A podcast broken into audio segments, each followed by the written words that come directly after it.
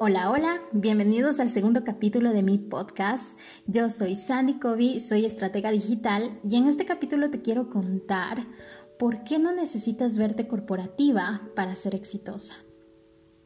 Mi agencia de marketing digital nació a raíz de la pandemia y con ello muchas creencias limitantes acerca de lo que debía hacer o cómo debía vestirme empezaron a aparecer. Escuchaba muchas cosas como por ejemplo, cómo te ven te tratan o hay que ser para parecer, cosas que provenían de gente que empecé a seguir en ese entonces. Y aquí hago un pequeño paréntesis para confesarles que de hecho la primera foto que subí a mi comunidad cuando abrí mi agencia fue una donde estaba posando con una eh, blusa color blanco y un blazer negro. Obviamente en mis esfuerzos por verme corporativa. Todavía sigue en mi Instagram por si quieren ir a verla. Pero pronto me di cuenta que esto era una imagen cero sostenible para mí, porque yo nunca he sido una mujer amante de los tacones, tampoco ando en maquillaje todo el tiempo y uso blazers cada año bisiesto literalmente.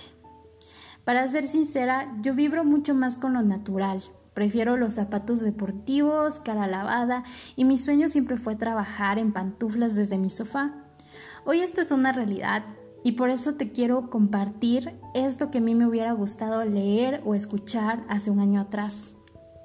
Durante meses pensé que debía verme corporativa y súper seria para estar a la altura y al frente de una agencia de marketing digital.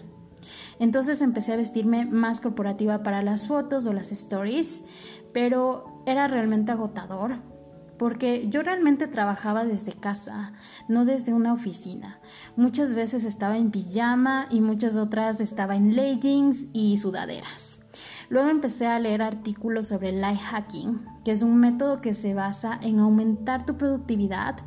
Se trata de no gastar mucha energía en tareas como por ejemplo qué ropa escoger, de este modo, eh, centras todos tus esfuerzos en tareas como por ejemplo cómo servir mejor a tu comunidad e ir mejorando tus productos y servicios para tus clientes.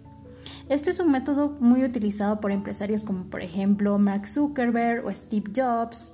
De hecho, Mark Zuckerberg alguna vez compartió una foto de su closet donde se veía que el mismo atuendo se repetía varias veces. Su armario literalmente estaba lleno de camisetas y sudaderas color gris. Esto le permitía resolver el tema de la vestimenta en pocos minutos en la mañana y concentrar toda su energía en tareas que él consideraba más importantes para su empresa. Luego de ver estas dos caras de la moneda, decidí que, ok, vestir de forma corporativa no es lo mío, está bien si es que tú te sientes bien con eso, si es que vibras con lo corporativo, está muy bien, pero no es lo mío. Y que lo que le funciona a Mark Zuckerberg no necesariamente me funciona a mí.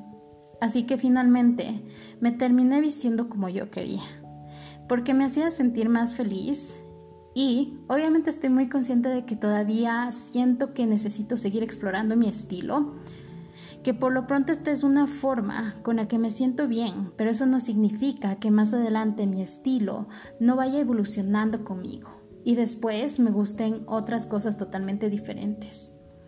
Aprendí que es mejor vestirte como te sientas más cómoda, porque vibras más bonito siendo tú, porque no necesitas cumplir con los estándares de tu industria para tener éxito, porque no necesitas verte perfecta y porque mientras más genuina, más magnética te vuelves para tus clientes.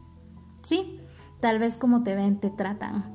Entonces que te vean brillando en tu versión más auténtica, más real, más propia, más tú. Y esa es la personalidad de marca que debes reflejar, que nunca debes esconder, que no se puede forzar ni limitar. Y ser tú siempre va a ser la mejor estrategia de ventas, porque al final es una forma de que la gente que vibra contigo te encuentre, se identifique y puedan conectar contigo y con tu propósito. Y bueno, hasta aquí llega este podcast. Los invito a seguirme o visitarme en mis redes sociales. Vas a encontrar muchos temas sobre marketing y desarrollo personal que amo compartir con mi comunidad.